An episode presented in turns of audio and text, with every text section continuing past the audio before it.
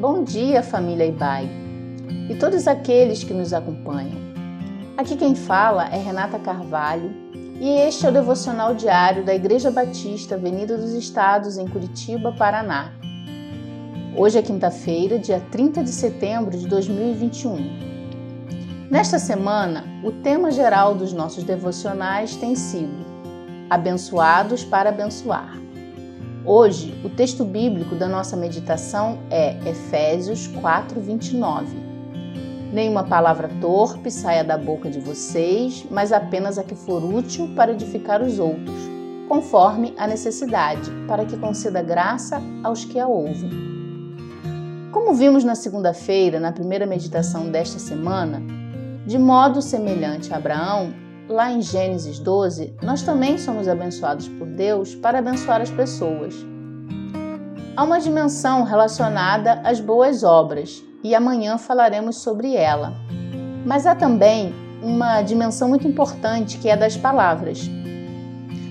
Aqui no texto de Efésios, somos encorajados a usar um vocabulário e uma forma de falar que abençoe as pessoas que nos escutam. As palavras são ferramentas da nossa comunicação.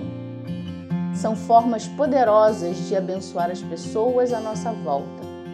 Elas são capazes de motivar, levantar, emocionar, aproximar ou, ao contrário, de afastar, magoar, derrubar.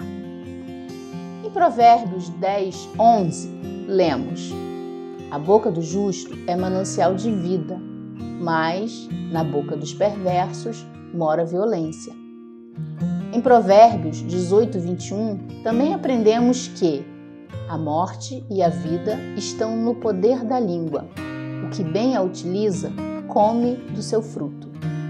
Seja no contexto da família, no ambiente de trabalho, devemos abençoar as pessoas à nossa volta, em nosso convívio, proferindo palavras de bênção de afirmação positiva e de validação sobre a importância delas.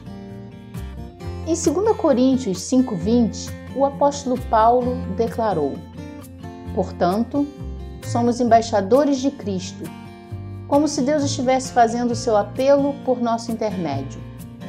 Por amor a Cristo, suplicamos: reconcilie-se com Deus.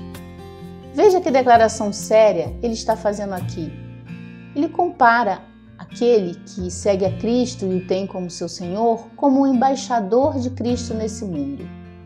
E como embaixador, nossa missão é transmitir as palavras de Deus às pessoas. Que privilégio e grande responsabilidade é essa? Ser porta-voz da palavra de Deus neste mundo. Portanto, concluindo, convido você a refletir sobre a qualidade das suas palavras e sobre o quanto elas abençoam as pessoas à sua volta. Lembre-se mais uma vez: você tem sido abençoado por Deus para ser uma bênção por onde passar. Use bem suas palavras e que elas edifiquem e confiram a graça de Deus aos que a ouvem. Tenham um dia abençoado.